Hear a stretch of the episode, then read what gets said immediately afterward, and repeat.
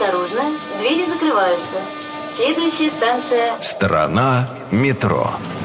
К 80-летию московского метрополитена.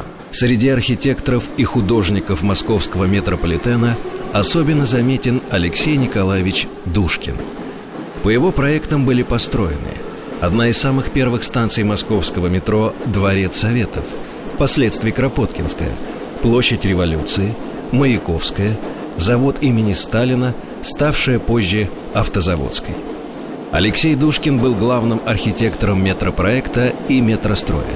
Проектируя подземные города, он заложил основы нового направления в архитектуре. А на земле среди построенных им зданий заметнее прочих высотка у Красных ворот и здание Центрального детского мира. Последней работой Душкина стал проект станции метро Новослободская. Страна метро. Что скрывается под землей? Полная версия по субботам с 6 вечера, а также в любое время на сайте Радио Маяк и в подкастах iTunes.